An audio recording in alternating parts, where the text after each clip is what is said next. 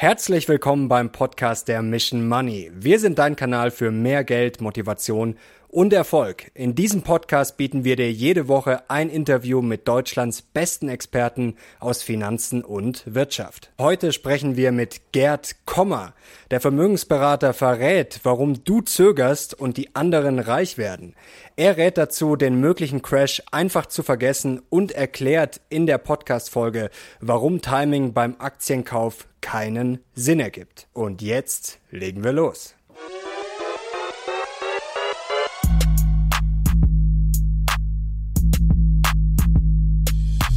Servus Leute und herzlich willkommen in einem brandneuen Video der Mission Money. Wir sind heute back mit einem unserer absoluten Lieblingsgäste. Herzlich willkommen, Gerd Kommer. Freut mich, hier sein zu dürfen, Herr Lochner. Ich glaube, das ist jetzt schon das fünfte, sechste oder vielleicht sogar schon siebte Video, aber ich glaube, das sechste, wenn ich nicht falsch gezählt habe. Mhm. Uns nicht überdrüssig und wir haben heute wieder was sehr Spannendes vor. Ihr kennt Herrn Kommer ja eigentlich als ETF-Experten. Beim letzten Mal haben wir über Immobilien gesprochen und heute wollen wir mal über Timing und Buy and Hold sprechen, denn Sie haben auch die Buy and Hold Bibel geschrieben. Und jetzt zum Thema Timing. Also der Crash ist ja immer ein spannendes Thema. Es gibt ja einige Investoren, auch bei uns, die den Kanal gucken, die darauf warten, die jetzt sagen, oh, da gehe ich jetzt lieber nicht mehr rein, da warte ich lieber ab. Und es gibt ja auch einige Experten, die immer sagen, oder schon seit ein paar Jahren sagen, um Gottes Willen, wie kann man jetzt noch Aktien kaufen? Was würden Sie denen entgegnen? Aus meiner Sicht gibt es zwei ganz wichtige Gesichtspunkte, die im Kontext von muss ich jetzt aufpassen, äh, könnte ein Crash kommen und, und, und wenn ja, wie, wie sollte ich mich darauf vorbereiten und so weiter. Also in diesem großen, äh, spannenden äh, Themengebilde gibt es aus meiner Sicht zwei Gesichtspunkte, die man besonders betrachten sollte. Es gibt wahrscheinlich mehr, aber die zwei erscheinen mir so besonders bedeutsam. Also die erste Frage, ist überhaupt der Aktienmarkt, und wir reden jetzt erstmal vom Aktienmarkt, könnte natürlich auch von anderen Assetklassen, Immobilien und zinstragende Investments oder dem Anleihenmarkt, Gold, Rohstoff und so weiter sprechen. Aber wir sprechen im Moment natürlich vom Aktienmarkt. Und äh, dann stellt sich die Frage, ist diese Assetklasse, die Assetklasse Aktien, wie ist die heute bewertet? Und da gibt es natürlich tausend Meinungen, aber jetzt schauen wir einfach mal die Fakten an, die Zahlen. Wenn ich mir den globalen Aktienmarkt anschaue, also nicht den Aktienmarkt von Sri Lanka, oder Deutschland. Obwohl der auch bestimmt sehr spannend Kleiner Scherz. Also äh, den globalen Aktienmarkt, den Weltaktienmarkt, dann kann man sagen, dass der nicht überbewertet ist heute. Im Unterschied zu dem, was immer mal wieder in den Medien oder häufig in den Medien zu hören ist und äh, was äh, die Vertreter von allen möglichen Fonds ähm, und sonstigen aktiven Anlagestrategien sagen. Der globale Bezogen Aktienmarkt, aufs historische KGV wahrscheinlich. Genau, ja. also wenn, wenn man die zwei wesentlichen Kennzahlen hernimmt, KGV oder Price-Earnings-Ratio, mhm. Kurs-Gewinn-Verhältnis und Kurs-Buchwert-Verhältnis, KBV, wenn man so will, dann ist der globale Aktienmarkt nicht äh, wesentlich überbewertet. Also er ist so 10, 12 Prozent ähm, ungefähr 10, 15 Prozent. Es kommt ein bisschen darauf an, wer das KGV berechnet und wie es berechnet ist. Da gibt es auch kleine Abweichungen, äh, nicht überbewertet. Ähm, wichtig dabei ist globaler Aktienmarkt. Wenn man sich nur den amerikanischen oder nordamerikanischen Aktienmarkt anschaut, ja, da kann man sagen, der ist hoch bewertet. Ne? Ich muss noch ergänzen, ich mag eigentlich die Bezeichnung Überbewertung nicht so sehr. Hoch bewertet Bewertung ist ein bisschen neutraler. Ne? Mhm. Wer weiß schon, was, was überbewertet ist. Ist jemand, äh, der 1,90 Meter groß ist und äh, 95 Kilo wiegt, ist der jetzt übergewichtig? Er ist, naja, wiegt mehr als jemand, der 10 Kilo weniger wiegt, das ist klar. Also aber ist das nicht sogar logisch, dass der US-Markt höher bewertet ist? Also er ist ja eigentlich traditionell immer ein bisschen höher bewertet. Man könnte jetzt auch sagen, da sind sehr viele Tech-Firmen, gerade sehr viele große Tech-Firmen. Äh, das glaubt man ja oft gar nicht, was es da alles für große Unternehmen gibt in den USA, die man teilweise nicht mal kennt. Und auch sehr viele Wachstumswerte, die wir halt in Deutschland jetzt eher, die es auch gibt, aber eher vereinzelt sehen. Also ist es nicht dann so relativ gesehen Jein, also, sogar fair bewertet äh, vielleicht sogar. Jein, also es ist, es ist natürlich richtig, dass der amerikanische Aktienmarkt immer, also oder überhaupt ein entwickelter Aktienmarkt ein tendenziell ein höheres KGV mhm. und KBV hat als zum Beispiel Schwellenländer.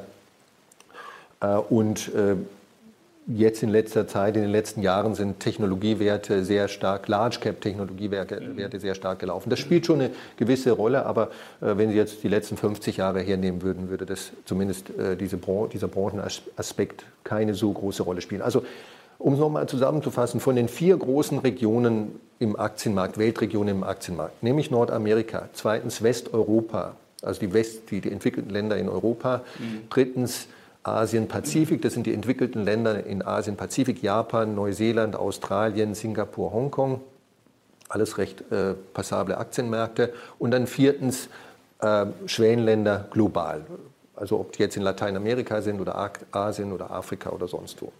Wenn ich die vier Weltregionen hernehme, dann ist nur eine von diesen vier Weltregionen wirklich hoch bewertet, nämlich mhm. Nordamerika. Schwellenländer sind unterbewertet.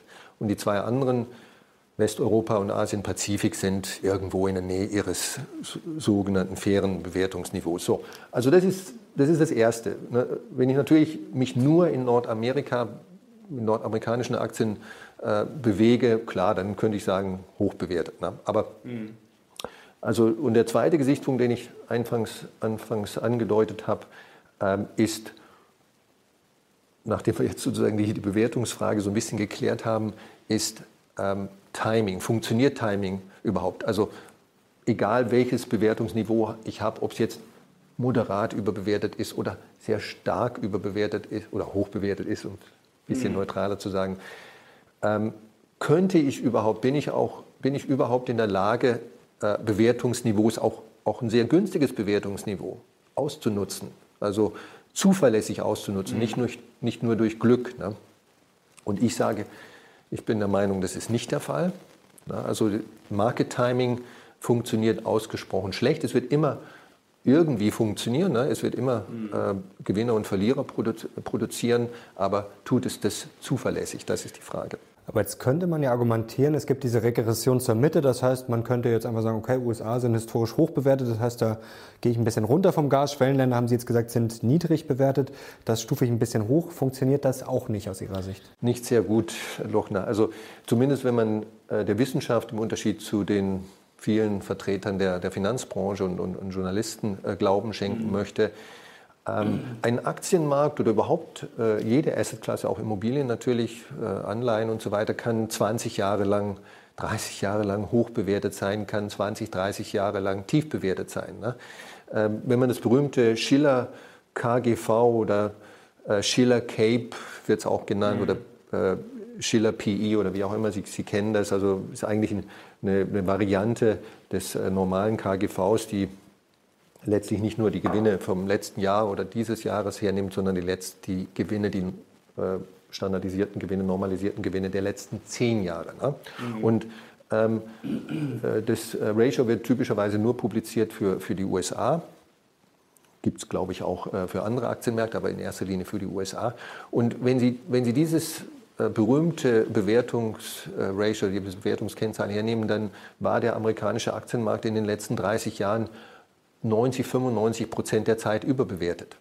Also wenn Sie jetzt einfach gesagt hätten, sobald das Schiller KGV 10 Prozent oder, oder so und so viele Punkte äh, über seinem historischen Durchschnitt ist, gehe ich raus aus Aktien. Wenn Sie so eine einfache Timing-Strategie, mechanische Timing-Strategie hergenommen hätten, dann hätten Sie in den letzten 30 Jahren ganz eindeutig viel schlechter äh, rentiert oder, oder äh, verdient, als wenn Sie einfach nur ich bleibe drin, buy and hold mäßig ähm, investiert hätten. Mhm.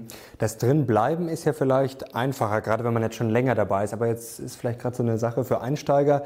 Jetzt stellen wir uns mal vor, also Buy and Hold ist ja in der Theorie einfach. Ich kaufe, sagen wir mal, heute und Sie vertreten ja auch den Standpunkt, man weiß jetzt nie, wann der richtige Zeitpunkt ist. Kann, kann ja auch keiner wissen. Das heißt, wir kaufen jetzt heute mal, sagen wir mal, für 50.000 Euro Aktien. Mhm. Und es kann ja passieren, dass am Ende des Jahres nur noch 25.000 da sind oder noch weniger. Könnte ja theoretisch passieren.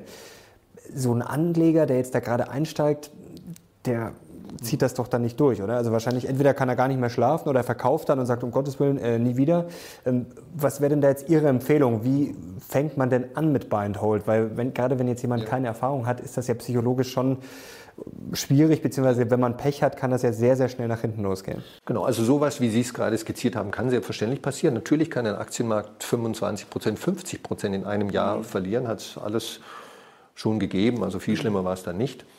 Ähm, ich möchte aber auch noch einwenden, dass äh, die, dieses Szenario, das Sie gerade skizziert haben, dass jemand also sozusagen 50.000 Euro auf dem Bankkonto hat als, als Festgeld oder so, Sparbuchguthaben ähm, und sonst gar nichts, das ist gar nicht so häufig, wie es in den Medien immer dargestellt wird. Also es gibt immer irgendwo eine Vergangenheit und die Leute sind äh, immer irgendwie schon, schon investiert. Aber unterstellen wir, nicht immer, aber jedenfalls sehr häufig, unterstellen wir mal für einen Augenblick, dass es so ist, wie Sie es gerade beschrieben haben. Also wir haben wirklich jemand Tabula Rasa mäßig, der hat 50.000 Euro in Cash, sonst nichts, überlegt sich jetzt in den Aktienmarkt zu gehen. Ne? Dem würde ich als erstes mal empfehlen, nicht in Einzelwerte zu investieren, weil dann dieses Timing-Risiko mhm. oder das Risiko allgemein noch viel noch größer, größer, ist. Ja. Und zweitens, das ist eigentlich die, die Kehrseite des ersten Arguments, global zu diversifizieren. Wir hatten vorhin gehört, der globale Aktienmarkt ist ungefähr fair bewertet heute. Mhm statistisch gesehen, wenn Sie, wenn Sie diese Situation in den letzten 200 Jahren 10.000 Mal durchgezogen hätten, in verschiedenen Jahren, in verschiedenen Monaten und so weiter, dann wäre der, der sofort reingegangen wäre mit den vollen 50.000 Euro, nach einem Zeitraum von einem Jahr, nach einem Zeitraum von zehn Jahren oder was auch immer, hätte mehr verdient als jemand, der jetzt so tröpfchenweise, also scheibenweise, tranchenweise über ein, zwei, drei, vier Jahre äh, mechanisch, wenn Sie so wollen, in den Markt reingegangen wäre. Also eher Kontrasparplan. Also eigentlich ist es immer besser, voll zu investieren Statistisch und gesehen, mhm. wissenschaftlich gesehen, rein zahlenmäßig gesehen ist es besser. Das Wie viel macht das ungefähr aus? Haben Sie das gerade parat? Das kann ich Ihnen jetzt nicht sagen, aber, aber äh, und kommt natürlich auch ein bisschen darauf an, welchen anschließenden Zeitraum Sie betrachten. Wenn ja, Sie klar. ein Jahr hernehmen, dann macht es tendenziell mehr aus. Mhm. Äh, wenn Sie, wenn Sie 50 Jahre hernehmen, dann wird es kaum noch was ausmachen. Ne? Ähm, aber die meisten Leute denken wahrscheinlich irgendwo dazwischen. Aber es macht, es macht spürbar was aus. So. Also statistisch gesehen ist sofort reingehen klüger. Jetzt ist es ja so, wir leben halt nicht in der Statistik, wir leben nur sozusagen in einer Ausprägung, in einem Fall. Nicht in einem, wir, wir leben nicht im Durchschnitt von 10.000 Szenarien oder in 10.000 Szenarien hintereinander, sondern nur in einem Fall. Und aus der Warte heraus kann es natürlich psychologisch Sinn machen, zu sagen, ich strecke das, mhm. wie Sie, glaube ich, angedeutet haben und, und wie es eigentlich auch ein bisschen dem gesunden Menschenverstand entspricht oder der Intuition, dem Bauchgefühl. Ich strecke diese, ich strecke mein in den Markt reingehen über zwei Jahre zum Beispiel oder über ein Jahr und, und äh, gehe äh, alle drei Monate, na, ein bisschen muss ich auch noch Transaktionskosten optimieren, mhm. also sozusagen. Also nicht zu aufkaufen, lieber ein ja, bisschen seltener. Langsam rein. Na. Trotzdem bleibt die Erkenntnis, das muss man halt einfach sagen, ob es uns äh, schmeckt oder nicht, ob es uns passt oder nicht, dass ähm, rein aus der statistischen, schrägstrich empirischen, schrägstrich wissenschaftlichen Perspektive das sofort reingehen rentabler ist. Mhm. Was machen denn jetzt eigentlich die Gebühren aus? Sie haben es gerade schon angesprochen. Also wenn man sich das mal vorstellt, manche haben das vielleicht sogar halbwegs drauf, dass sie mal sagen, okay, ich kaufe jetzt mal, dann habe ich mal 5% Gewinn, dann gehe ich raus, dann gehe ich vielleicht woanders rein, die gerade gefallen ist. Aber wie viele haben denn da wirklich die Gebühren im Blick? Denn das ist ja dann auch, gerade wenn ich vielleicht noch einen mhm. schlechten Broker habe oder einen teuren, ähm, was macht das denn unter dem Strich aus? Das kann sehr viel ausmachen. Also wenn Sie jetzt wieder unser äh, Beispiel hernehmen würden, der ähm, Fritz, der Tabula Rasa mäßig äh, 50.000 Euro auf dem Bankkonto hat und jetzt in den Aktienmarkt reingehen möchte mit den gesamten 50.000 Euro, wenn der jetzt wirklich sagen würde, okay, ich mache jetzt zwei, ich, ich, strecke das über zwei Jahre und gehe jede Woche mit einem ähm, ja, 100 äh, Viertel, ne, zweimal 52 Wochen äh, rein. Das würde, würde also, wäre also eine ganz, ganz schlechte Vorgehensweise, weil ähm, äh, seine 50.000 Euro in, in, über 100 Einzelinvestments aufteilen, würde also katastrophal teuer werden. Ne? Äh, letztlich, wenn Sie bei einer Direktbank, nicht einer Vollbank, da ist es nämlich noch teurer, also einer, mhm. einem Online-Broker, ähm, Fondsanteile, ETF-Anteile oder auch Aktien kaufen, dann kostet das irgendwo zwischen 5 Euro pro Trade und äh, meistens ist es gedeckelt so bei 60 bis 90 Euro. Also es kommt mhm. auf das Preismodell an, das Sie mit Ihrer Bank haben. Da gibt es tausend Varianten, aber so unter, unter 5 Euro pro, pro Trade wird es selten kosten. Ne? Das ist manchmal dann in Prozenten ausgedrückt mit, mit so einem äh, Cap in, in Euro bei, bei 70 Euro oder sowas. Ne? Und mhm. Aber es gibt dann auch eine Minimumgebühr, ne? meinetwegen 5 Euro oder 10 Euro oder, oder, oder sowas. Ne? Und äh, da muss jeder selber so ein bisschen nachrechnen, aber äh, typischerweise macht es keinen Sinn, also äh, unter, unter 2000 Euro oder sowas äh, auf einmal äh, zu investieren. Also äh, wenn unser 50.000 Euro Fritz ähm, sozusagen 500 äh, Euro äh, jede Woche investiert hätte, dann mhm. würden ihn die Gebühren auffressen. Also da muss jeder auf der Basis dessen, was er mit seiner Bank mhm. vereinbart hat, mal nachrechnen. Und dann wird er wahrscheinlich zu der Erkenntnis kommen, dass unter 2.000, 3.000 Euro pro Trade keinen Sinn macht. Sparpläne, Fondssparpläne und so weiter, das ist wieder ein anderes Thema. Da kann man, mhm. da kann man natürlich billigere, äh, billigere, bessere Gebühren haben. Mhm. Jetzt halte ich mal ein bisschen dagegen und breche mal eine Lanze fürs Timing. Es gibt ja schon Sachen, worauf Investoren schauen. Zum Beispiel, was ja bewährt ist, 200-Tage-Linie. Also wenn jetzt wirklich mal so ein Index theoretisch unter die 200-Tage-Linie fallen sollte, ist das ja schon so ein Zeichen. Also Momentum ist ja auch durchaus nicht unwichtig. Oder es gibt ja auch äh, Wirtschaftsindizes, zum Beispiel gibt es diesen äh, berühmten äh, Lay-Index, äh, ich weiß nicht, ob ich ihn richtig ausspreche, LEI, wo es wirklich sehr viel einfließt. Und wenn der zum Beispiel, da gibt es Strategien, wenn der jetzt dreimal in Folge äh, sinken sollte, was wirklich sehr, sehr selten vorkommt, dann könnte man sich auch mal überlegen, okay, vielleicht reduziere ich mal ein bisschen, weil das dann ja schon darauf hindeutet, dass es wirklich ein bisschen schlechter läuft oder inverse Zinsstrukturkurve. Es gibt ja schon so ein paar Anzeichen, wo man dann zumindest mal sagen kann, okay, vielleicht könnte jetzt mal ein bisschen ungemütlicher werden. Ähm, halten Sie von sowas auch komplett gar nichts oder sagen Sie, okay, wenn, wirklich, wenn es wirklich ganz, ganz düster aussieht und eigentlich schon alles wirklich dafür spricht, dass es zumindest mal vielleicht ein bisschen sich abkühlen könnte, dass man dann vielleicht einfach mal ein bisschen umschichtet oder ja, bringt also, das auch nichts. Muss ich fast enttäuschen, der, der Lochner und so ein bisschen Spielverderber sein Party-Spoiler. Nee, also ich glaube nicht, dass es was bringt. Ähm, wenn wir von Leuten, die technische Analyse, Chartanalyse als äh, Lebensunterhalt und Lebensinhalt haben oder andere Formen von Market Timing, wenn wir denen zuhören, also Leuten zuhören, die keine Wissenschaftler sind, dann scheint es, als ob sowas funktioniert, äh, weil die äh, Data Mining, also selektives Herauspicken von, von, von Daten, ähm, typischerweise betreiben, also kurze Zeiträume oder, oder nur einzelne Märkte.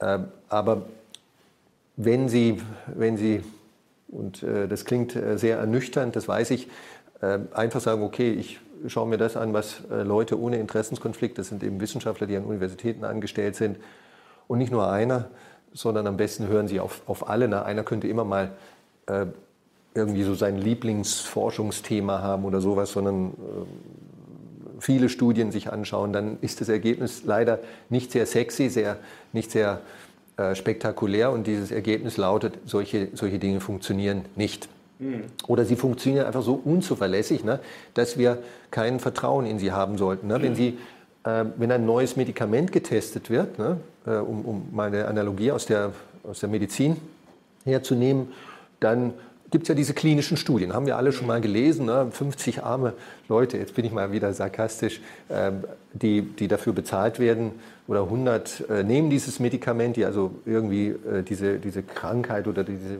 diese Condition haben, die, mhm. da, ähm, zu, die es da zu beheben gibt, ne? Bauchweh oder Kopfweh oder keine Ahnung was, Rückenschmerzen. Und äh, dann gibt es nochmal 50 oder 100 Leute, die das gleiche Problem haben, aber das Medikament nicht kriegen, sondern irgendwie so ein Zuckerbonbon. Mhm. Wir wissen ja, es natürlich klar, das nicht. funktioniert dann ja, meistens ganz Placebos. gut. Double Blind Trial nennt sich sowas, glaube ich. Und auch die ganz tollen Studien, da wissen nicht mal die Ärzte, äh, welche Gruppe sie jetzt vor sich haben oder die, die, die Leute, die da äh, agieren. Und, und dann kommt raus, ja, ähm, also unterstellen wir jetzt mal, es ging um, um starke Rückenschmerzen. Äh, unser Medikament X hat äh, tatsächlich, also in der, in der, in der Gruppe 1, die das Medikament tatsächlich bekommen hat, zu einer, also von, von, von, von 70 äh, Leute, Leuten, die die Rückenschmerzen hatten, 100 sind in der Gruppe gewesen, ähm, sagen, nee, Entschuldigung, 70 von 100 sagen, sie haben eine leichte oder vielleicht sogar nennenswerte Verbesserung äh, mhm. erlebt. Ne?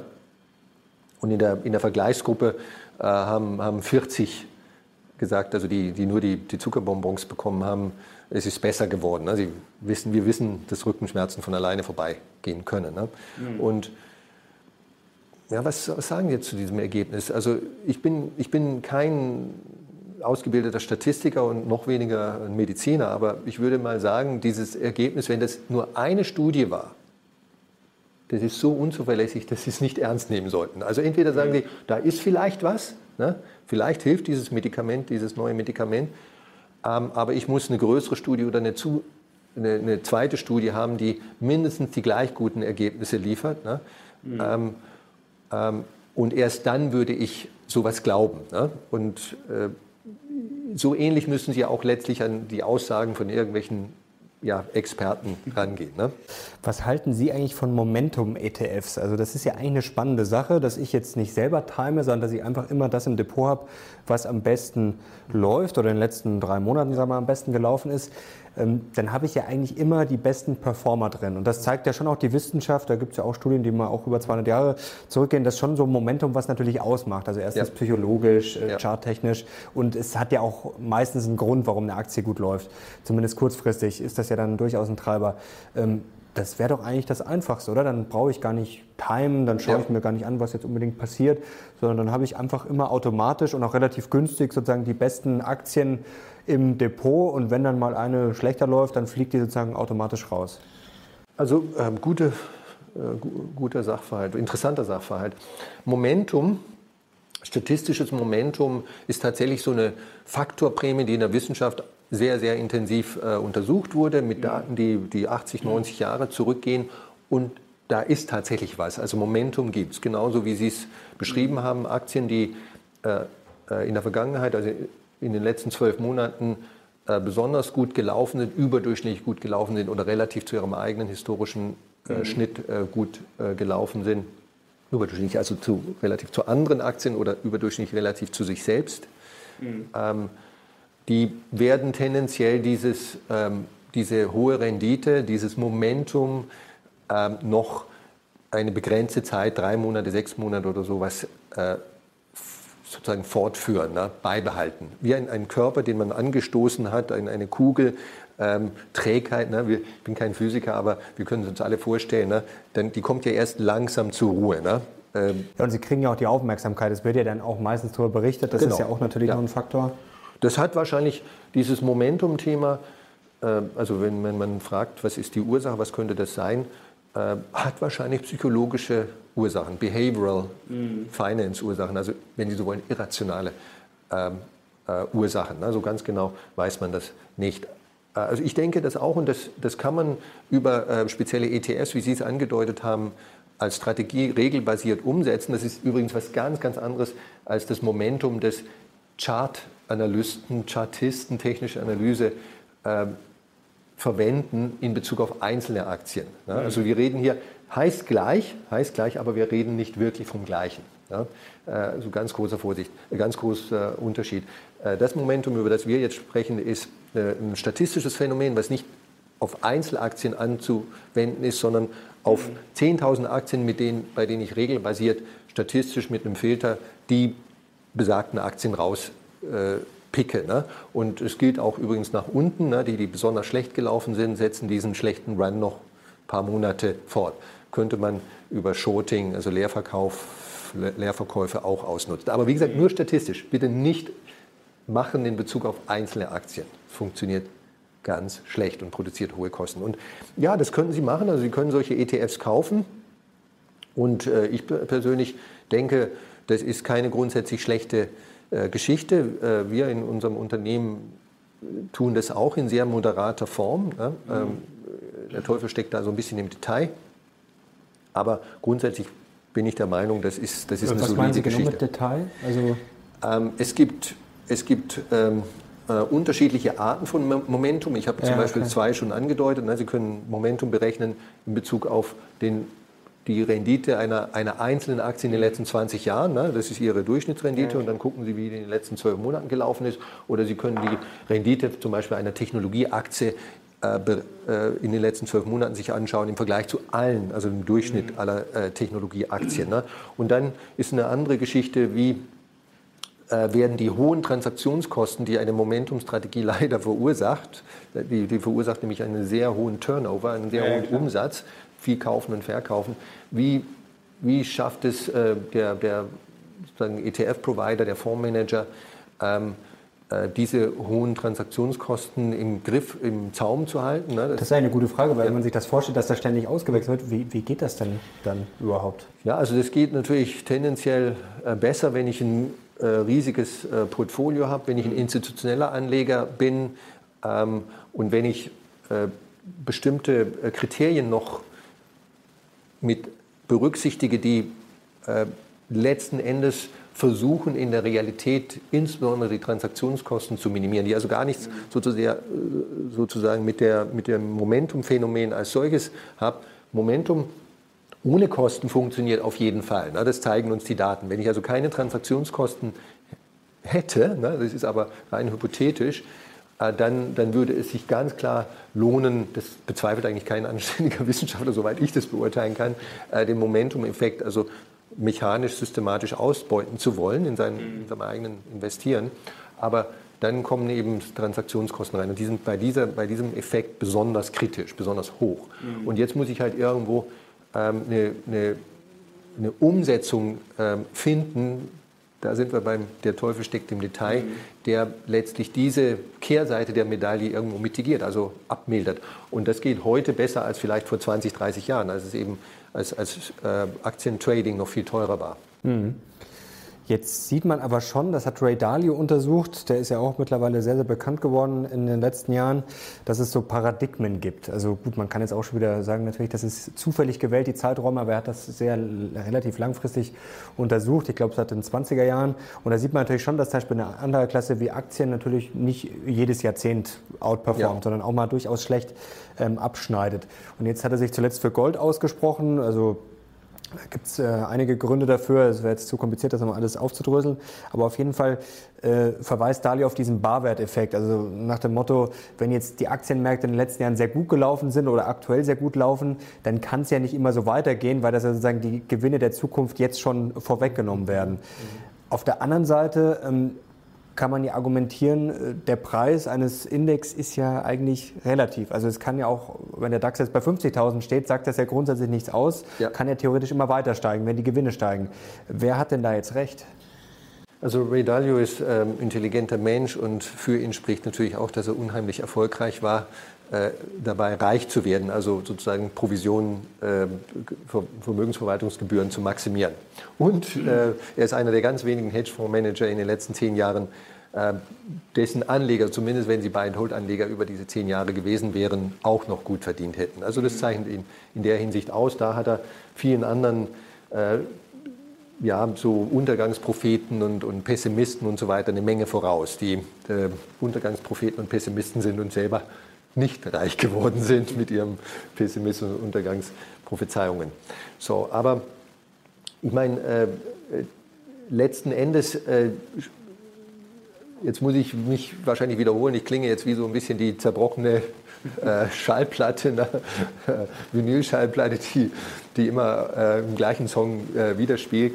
Äh, letztlich, wenn wir uns mal anschauen, was die Wissenschaft zu Ray Dalios ähm, äh, Zyklentheorien äh, sagt, mhm. äh, dann, dann werden wir da entweder gar nicht fündig, sie sagt gar nichts dazu, weil, weil es nicht untersucht worden ist, oder sie sagt eben, äh, dass es nicht funktioniert. Und ähm, zu Gold jetzt im Speziellen äh, gibt es zu sagen, niemand, niemand auf diesem Planeten kann Ihnen sagen, was der faire Wert von Gold ist. Also ist jetzt Gold billig oder teuer? Ne? Warum? Gold produziert bekanntlich keinen Cashflow. Mhm. Ne? Also das ist banal. Unterschied jetzt zu Aktien, Anleihen, Immobilien andere Rohstoffe oder sogenannte Rohstoffe, äh, Eisenerz, Kohle, Energie, Schweinebäuche, Weizen und so weiter, produzieren auch äh, keinen Cashflow, aber sie haben eine industrielle Verwendung. Ne? Sie können Schweinebäuche einfach verkaufen, weil Menschen essen müssen und äh, Weizen und mhm. Kohle, Energie, andere Rohstoffe, Mineralstoffe haben eine industrielle Verwendung. Gold hat weder eine industrielle Verwendung, wenn man mal Schmuck außen vor lässt, was de facto keine wirkliche industrielle Verwendung ist, sondern auch eher so eine Wertaufbewahrungsverwendung, ähm, noch hat Gold einen Cashflow. Und deswegen ist es unmöglich, ne, muss man jetzt einfach mal hinnehmen, äh, einen sogenannten intrinsischen Wert oder Also man kann es auch nicht abzinsen in die genau, Zukunft ja. sozusagen. Also bei einer Immobilie jetzt mal ganz banal gesagt, ist ihr Wert letzten Endes der Barwert, der Gegenwärtswert ihrer der, der Netto-Mieten, die man in der Zukunft realisieren kann. Kein Immobilienmensch auf diesem Planeten und ich glaube überhaupt kein Mensch, der noch ein bisschen äh, Denkfähigkeit übrig hat, würde das bestreiten. Ne? Also eine Immobilie ist letztlich, was sie an, an, an Netto-Cashflow in der Zukunft produzieren mhm. wird. Wozu? Na, also eine, äh, was sonst? Ne? Und das geht schlussendlich auch für Aktien und es geht genauso auch für Anleihen. Ja? Mhm. Und dieses Bewertungsprinzip, was eigentlich das einzige sinnvolle Bewertungsprinzip ist, ähm, das funktioniert halt nicht bei Gold. Ne? Ähm, und dass es schön aussieht und seit 6000 Jahren irgendwo verwendet wird, in den letzten äh, 50 äh, Jahren eigentlich nur noch als, als äh, Spekulationsobjekt. Äh, früher gab es ja auch äh, Gold als Währungsdeckung oder das war eigentlich seine mhm. Hauptverwendung. Ähm, das hilft uns halt alles nicht weiter. Ne? Also Gold ist sozusagen äh, genauso viel wert wie irgendein anderer, der auch äh, nichts damit anfangen kann, mir dafür bezahlt. Das ist ein bisschen, also für mich wäre das eine Unzufriedenheit, nicht zufriedenstellende äh, Bewertungslogik. Und darauf stellt jetzt der liebe Ray Dalio äh, seine, seine Investmentstrategie ab. Na, und dass wir seit zehn Jahren einen, einen, einen Bullenmarkt haben, äh, wie gesagt, Aktienmärkte können, können 20 Jahre äh, Bullenmärkte haben und können auch 30 Jahre äh, Bärenmärkte haben. Ne? Also so, wir, wenn, wir, wenn wir 5000 Jahre Aktienmarktgeschichte hätten, dann würde ich mal anfangen hinzuhören, wenn mhm. solche Leute was sagen. Aber wir haben halt de facto ähm, im Grunde genommen äh, nur 100 Jahre, die sozusagen einigermaßen zuverlässig für viele Länder und dann haben wir, wenn man so will, noch 200 Jahre, die, also nochmal 100 Jahre zurück für die USA und vielleicht noch für Großbritannien. Das ist eine sehr kleine, unzuverlässige Stichprobe. Ist es vielleicht der größte Fehler, vielleicht auch für die Leute zu Hause, einfach auf den Preis zu schauen und daraus zu schließen, ja gut, der ist jetzt hoch oder niedrig? Äh, Beispiel beim DAX. Der DAX ist ja natürlich auf den ersten Blick jetzt hoch zum Beispiel, ganz klar. Äh, war ja noch nicht recht viel höher stand in der Vergangenheit. Aber grundsätzlich sagt es ja nicht wirklich viel aus. Es gibt ja auch diesen stand, schönen Spruch, also der Preis ist immer richtig, aber der bringt mir ja so gesehen auch nichts, weil das, was ihn verändert, das weiß ich ja nicht. Äh, Spot on, äh, Herr Lochner. Also äh, wenn ich dann immer höre, der DAX ist nahe, seines, nahe seinem historischen Höchstwert, ne, irgendwo jetzt 12.600 oder ich weiß nicht, ich schaue da nicht jeden Tag hin, ähm, und knapp über 13.000 war mal, das sagt mir nichts aus. Mhm. Sie haben völlig recht, also ein Indexstand, ob der Dow Jones Industrial Average oder DAX oder S&P 500, heißt, sagt nichts aus über Bewertung. Ende. Ähm, also Bewertung bedeutet immer, ich, ich, ich habe ein Aktienkursniveau oder ein Marktkursniveau, bei Immobilien natürlich genauso ein Preisniveau, in Bezug auf irgendetwas, in Bezug auf zum Beispiel Gewinne. Und ein Indexstand hat halt keinen Bezug. Das ist einfach nur eine, also wenn, wenn, wenn, wenn die Gewinne jedes Jahr um 2% steigen würden, wir würden irgendwann mal 1988 begann eigentlich der DAX, mhm. bei einem fairen Bewertungsniveau äh, angefangen haben, stellen wir das mhm. jetzt mal, und die Gewinne steigen jedes Jahr um 2% und der DAX steigt jedes Jahr um 2%. Also dann haben Sie natürlich heute, äh, äh, gut 30 Jahre, äh, ungefähr 30 Jahre später, ein Rekordniveau, aber es hat sich nichts geändert. Wir sind immer noch bei einer fairen Bewertung, ne, weil der DAX einfach nur die 2% Gewinnwachstum im Jahr nachvollzogen hat. Also das müssen wir endlich mal kapieren. Indexstände sagen nichts über, ob ein Markt teuer oder billig ist. Und äh, der Journalist und der Fondsmanager und der Experte, der solche, äh, solchen Quatsch wiederholt, der, der sollte eigentlich die Narrenkappe aufsetzen.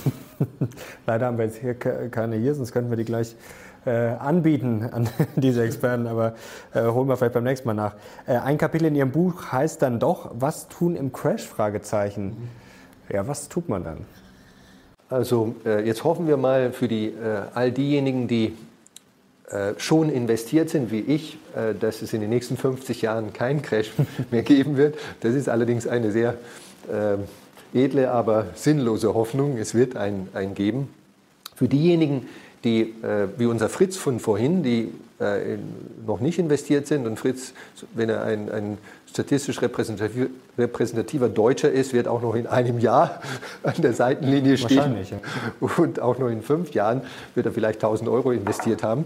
Für den dürfen wir natürlich hoffen, dass es einen Crash gibt. Er wird dann wahrscheinlich trotzdem nicht investieren, weil er dann den Crash als Begründung liefert, äh, wie Dirk Müller. Jetzt ist nicht die, die richtige Zeit äh, zu investieren, Anfang 2009. Ähm, aber, aber für Leute, die noch nicht investiert haben, ist natürlich ein Crash äh, im Prinzip was Tolles, ne? weil er dann Ja, äh, günstig einsteigen kann. So, Timing funktioniert nicht, wie ich der felsenfesten Überzeugung bin, wie wir so ein klein bisschen hier jetzt im, im Gespräch äh, äh, Aber trotzdem, wenn dann der Markt mal zufällig fallen sollte und man Ja. kommt gerade zufällig dazu, dann kann man natürlich schon. Äh, Klar, also ich, ist ich, es natürlich praktisch. ja, ich gratuliere jedem, ich kann nur an jedem appellieren, äh, jeden Zuhörer, Zuschauer heute, wenn äh, der Markt um 30 Prozent eingebrochen ist oder 50 Prozent, noch besser 80 Prozent und Sie haben dann Liquidität, ne, wie unser Fritz, die 50.000 Euro, die Sie grundsätzlich in den Aktienmarkt investieren wollen und Sie haben dann die Nerven, die, hoffentlich haben Sie dann die Nerven, ja, kaufen Sie dann Aktien. Natürlich ist das eine tolle Sache, so, so günstig einzusteigen. Also zumindest mal, wenn der, egal von welchem Niveau der Markt 20, 30 Prozent oder noch mehr eingebrochen ist, ist es wahrscheinlich, da brauche ich dann keinen KGV und KBV mehr anschauen, ist es äh, dann eine gute Sache einzusteigen. Nur was eben nicht äh, so toll funktioniert, ist ewig auf diesen Punkt zu warten. Wir haben, wir haben das mal simuliert als Strategie. Ne? Also Echt spannend, ja, wenn man Ja. das Geld sozusagen jeden Monat, das man jetzt in, investieren würde, sagen wir jetzt mal 200 oder 500 Euro, Ja. wenn man das einfach Sparplan sozusagen aufs Verrechnungskonto, Ja. vielleicht könnte man sogar noch irgendwie anlegen mit einer leichten Verzinsung. ja, derzeit eher Ähm, nicht, aber ja. Theoretisch, äh, was würde denn da für ein Wert rauskommen? Das ist ja Also, spannend. Wir haben mal, ein, ein, ein Kollege von mir, Alexander Weiß und ich, haben, haben genau diese Strategie, also wir nannten das mechanisches Verlustschwellen-Timing, simuliert. Das ist ein schöner Ausdruck. Na, also klingt unheimlich sexy, ich weiß.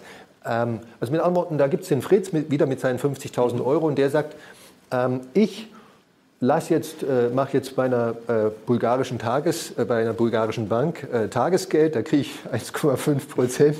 Äh, bitte nicht nachmachen. Ähm, äh, lasse ich mein, meine 50.000 Euro da. Äh, und ich habe ja immerhin die bulgarische äh, Einlagensicherung, bis, bis 100.000 Euro geht die. Ähm, und äh, warte einfach, bis der DAX um 30 Prozent eingebrochen ist. Also das ist mein einziges Kriterium, egal äh, ob, ob, ob, ob der jetzt 30 Prozent einbricht oder in drei Jahren von dem Stand, den er dann hat, um also vom, ne, Entschuldigung, ich habe mich jetzt falsch ausgedrückt, vom jetzigen Stand 30 Prozent eingebrochen ist. Ne? Angenommen, der heutige Stand wäre 12.500, 30 Prozent sind über 4.000 Euro, äh, 4.000 Punkte eingebrochen ist und dann gehe ich mit meinen 50.000 voll rein in den DAX. Das ist sozusagen die Idee, dann verdoppel Genau. ich relativ schnell und dann Genau. Aber ich gemacht. warte diszipliniert, bis das soweit ist. Ne? Und ähm, wir haben diese Strategie mal getestet ne? äh, mit den Daten der letzten 50 Jahre. Wir haben nicht den DAX hergenommen, sondern ich glaube den MSCI World. Und äh, wenn Sie das sozusagen tausendmal oder zehntausendmal wiederholen und, und in jedem Jahr, in den letzten 50 Jahren, äh, diese, diese Strategie simulieren, ne? also nicht nur im Jahr 1970, sondern Also für auch, jedes Jahr einen- genau, jeden Monat sogar könnten Sie beginnen. Ne? Dann werden Sie in der Mehrzahl, in der Mehrzahl der, äh, der Fälle, ne? Sie, Sie haben dann äh, mehrere tausend sozusagen einzelne Fälle, äh, werden Sie mit dieser Strategie schlechter verdienen als jemand, der einfach gesagt hat, an diesem Startpunkt, äh, ne, Pferderennen, ne, der eine geht sofort rein und der andere wartet, ähm, äh, also sofort reingehen und einen Bein Hund produzieren, äh, praktizieren versus unser Fritz mit seinem mechanischen Verlustschwellentiming. Also ist bei uns auf der Website eine, eine Untersuchung, ist ein bisschen anspruchsvoll, aber nicht, nicht wirklich schwer zu verdauen, kann jeder mal lesen. In der Mehrzahl der Fälle hat unser sofort reingeher Buy and Hold ein, äh, in, Investor mehr verdient. Ne? Und äh, so gehe ich an die Gesch- Geschichten ran. Also das ist wieder ein Beispiel dafür, dass Timing einfach statistisch gesehen schlecht funktioniert. Es wird manchmal funktionieren äh, und ich behaupte, es funktioniert aus Zufall. Ne? Aber, aber Sie können auch zehnmal hintereinander eine Sechs würfeln.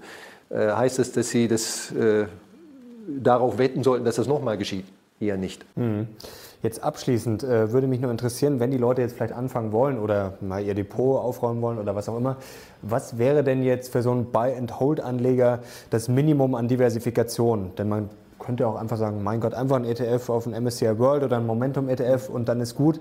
Ähm, oder was wäre da jetzt noch sinnvoll dazu zu mischen? Ja. Vielleicht so, eine, so ein Also wenn ich- würde äh, erstmal sagen, was den Aktienteil des Portfolios anbelangt, wirklich global diversifizieren. Äh, der, der globale Aktienmarkt, wenn ich nur die geregelten Börsensegmente, also die seriösen Börsensegmente äh, hernehme, sind ungefähr 10.000 Aktien und man könnte jetzt sagen, okay, ich möchte mindestens 3.000, 4.000, 5.000 oder sowas äh, drin haben. Ne? Das wäre so eine Zahl, die man sich merken kann. Wenn ich so einen MSCI World hernehme als Beispiel, MSCI World Standard heißt der Index, auf den gibt es wahrscheinlich 20 verschiedene ETFs, das ist nur 1.600 Aktien. Das sind nämlich nur die Industrieländer ne, und nur ja. Large- und Mid-Caps. Ne? Also da gibt es eben viele Aktien, Schwellenländeraktien und Small-Caps, die in diesem Aktienindex oder in dem ETF nicht drin wären. Also bitte alle Weltregionen, die wir vorhin aufgezählt haben, mit drin haben und mehrere tausend Aktien, drei, vier, 5.000 Aktien nach Möglichkeit äh, drin haben. Und dann habe ich natürlich, also niemand äh, außer die sehr jungen Leute und sehr nervenstarken, könnte man sagen, aggressiv investieren mit dem entsprechenden Nervenkostüm, die ihr Geld in den nächsten zehn Jahren, äh, das sie da investieren, nicht brauchen werden. Äh, niemand sollte 100 Prozent in den Aktienmarkt investieren, ausgenommen diese Gruppe. Ne? Die Jungen, die super nervenstarken und die, die mhm. ihr Geld in den nächsten Jahren, also das, was sie jetzt hier investieren, nicht brauchen. Ähm, alle anderen sollten wahrscheinlich zu diesem Aktienteil des Portfolios noch irgendwo so eine risikosenkende Komponente hinzutun, die wirklich super stabil ist. Im einfachsten Fall einfach ein Tagesgeld, nicht bei einer bulgarischen Bank bitte, ähm, sondern bei einer äh, Bank, die äh, einer verlässlichen äh, Einlagensicherung unterliegt. Äh, da kann man bis zu 100.000 Euro äh, investieren. Ob es jetzt irgendeine deutsche Bank ist, ich nenne das bewusst keinen Namen. Mhm. Ich äh, zahle da zumindest keine, äh, noch jedenfalls keine Strafzinsen äh, für so ein kleines äh, Guthaben äh, bis 100.000 Euro. Ähm, ich habe eigentlich, also ich habe äh, die Garantie des deutschen Staates dahinter. Französischer Staat würde auch gehen. Und diese beiden Komponenten mische ich, ne, ob jetzt 80-20 oder, oder 70-30 oder umgekehrt 30-70, mhm. kann sich jeder dann sein, sein nach seinem persönlichen Gusto und Geschmack so viel Risiko ins Portfolio und so viel Chance reinholen, wie er haben möchte. Alles easy mit ETFs. Okay, letzte Frage noch, vielleicht ganz kurz. Ähm, der Steuervorteil beim Buy and Hold, das ist ja auch ein Aspekt. Vielleicht ja. können Sie den noch ganz kurz äh, ja. also das ist erklären. eins meiner Lieblingsthemen und ich finde es klasse, dass Sie den auch ansprechen, weil der, dieser Steuervorteil immer zu kurz kommt äh, von Buy and Hold. Um Ihnen eine Vorstellung zu geben, wenn Sie 30 Jahre, ich gebe zu, das ist eine verdammt lange Zeit für uns. Äh, wir sind ja alle äh, Kurzfrist äh, und Denker und, und Hype und so weiter. Aber angenommen, bitte auch berücksichtigen, wir alle werden wahrscheinlich die allermeisten von uns über 80 Jahre alt werden. Zumindest die, die jetzt hier in die, in die, ins Video schauen. Die sind ja alle schon vermutlich älter als zehn Jahre. Und ähm, dementsprechend ist ihre Restlebenserwartung statistisch gesehen wahrscheinlich über 80, also bis zum 80. Lebensjahr mhm. mindestens. So, also wir haben alle im Grunde genommen noch einen jahrzehntelangen Anlagehorizont. Ne? Auch wenn Sie in Ruhestand gehen, haben Sie ja immer noch danach einen Anlagehorizont. Sie werden ja, ja nicht, nicht, am Tag Ihres Ruhestandes, Herr Lochner, ich weiß nicht, wie es bei Ihnen ist, also ich werde nicht sofort alles verprassen. Äh, was schauen, ich wie viel ich dann habe, aber eigentlich hätte ich es nicht vor. Ne?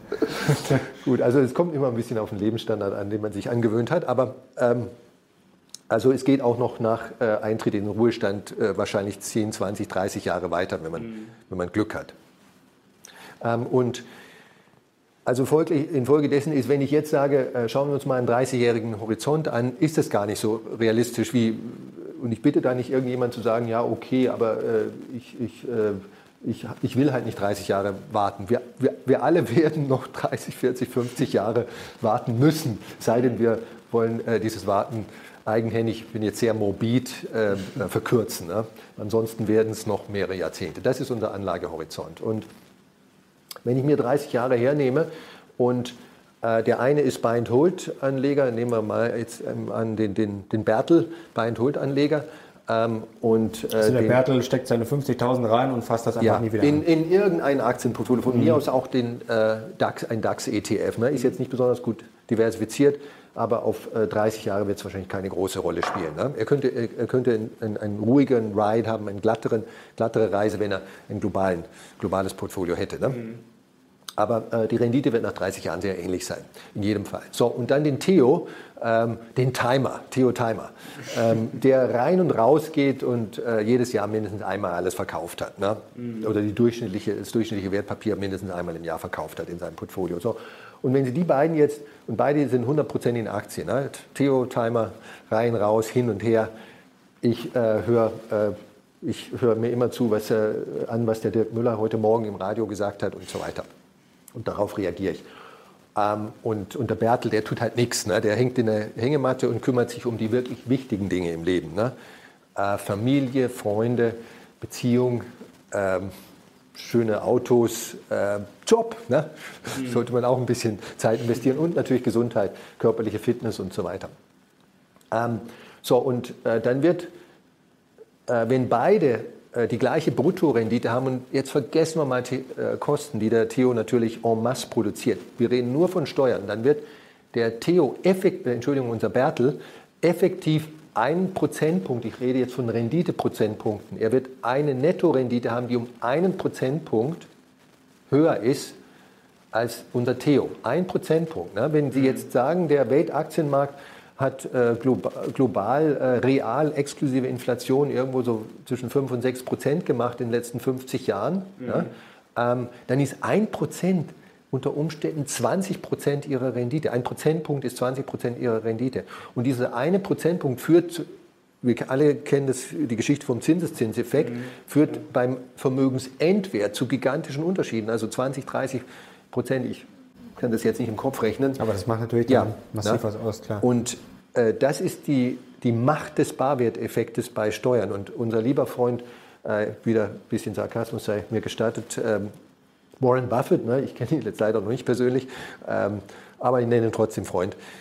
Äh, Warren Buffett, der sagt, äh, äh, die Steuern, die man spart über Buy and Hold, also die man nicht zahlt, weil man mhm. eben seine Kursgewinne nicht realisiert, das ist ein zinsloses Darlehen vom Staat, mit dem ich wirtschaften darf. Ne? Das kann ich, ich kann dieses Geld äh, also die Steuern, die ich nicht gezahlt habe, weiterhin investieren. Mhm, und das weil sonst habe ich ja produziert Rendite für mich. Cashflow praktisch. Ja, ja. Also ein zinsloses Darlehen vom Staat. Und mhm. einer der Gründe, einer der Gründe, warum äh, Berkshire Hathaway, Warren Buffetts äh, Investment Holding Gesellschaft, in den letzten 60 Jahren so einen tollen Return produziert hat, nicht so sehr in den letzten 10 Jahren, aber in den letzten mhm. 60 Jahren, ist einer der Gründe ist, dass er diesen Barwerteffekt ausgenutzt hat. Er zahlt einfach weniger Steuern als andere. Und es geht hier nicht darum, um, also der, der äh, gesetzliche oder statutarische nennt sich das auch Steuersatz in Deutschland, die Abgeltungssteuer, ne? also 25,0 äh, Prozent plus Soli, 26,4 Prozent.